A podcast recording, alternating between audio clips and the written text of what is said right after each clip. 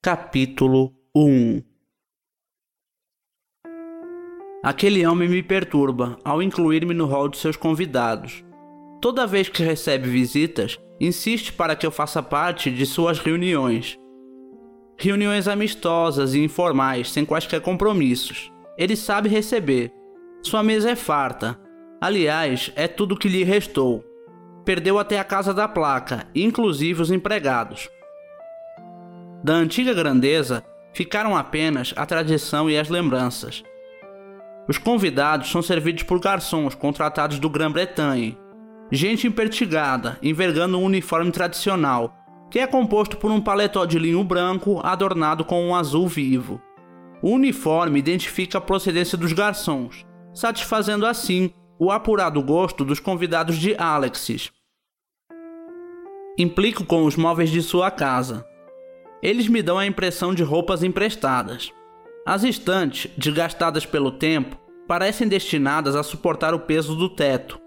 Acredito que na casa da placa elas não alcançavam nem a metade das paredes.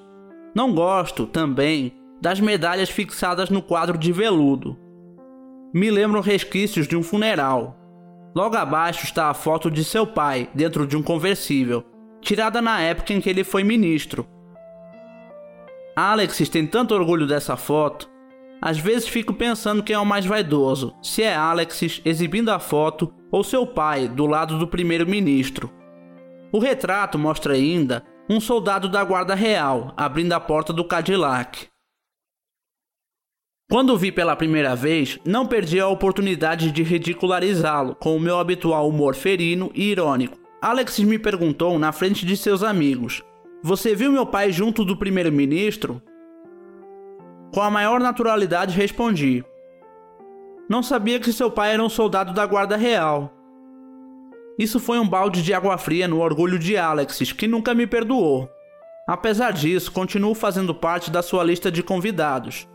É mais difícil sair dessa lista do que entrar, não consigo entender. Naquela noite, no meio do grupo habitual, havia uma estranha, não dei muita importância e tampouco gravei seu nome quando foi feita a apresentação formal. Mais tarde, ela me disse com um jeito moleque: Sabe, dez anos atrás eu estava apaixonada pelo senhor. Sorte sua, respondi secamente, me afastando dela. Se eu mesmo não me aceito, imagino os outros. Conheço, porém, toda essa gente e Alexis também.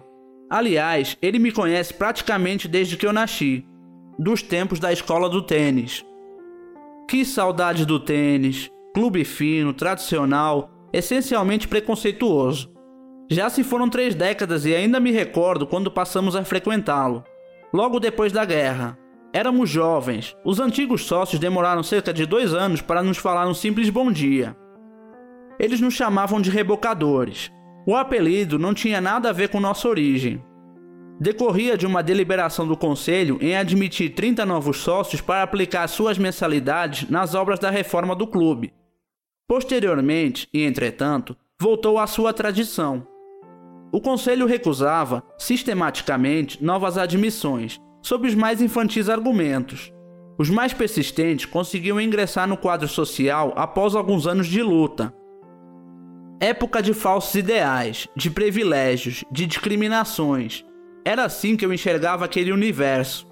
Alexis e seu grupo ainda viviam naquele ambiente desbotado. Eles me deixavam a impressão de uma velha foto. Eu me perguntava o que estaria fazendo ali minha fã, segundo sua própria afirmação. Parecia uns 20 anos mais jovem que eu. Apesar do esforço, não conseguia me lembrar dela. Provavelmente sofreu uma grande transformação nestes 10 anos de ausência. Passei a observá-la. Tinha um rosto bonitinho, e revelava também vivacidade e inteligência. Era bem miudinha de corpo, sinceramente não fazia meu tipo.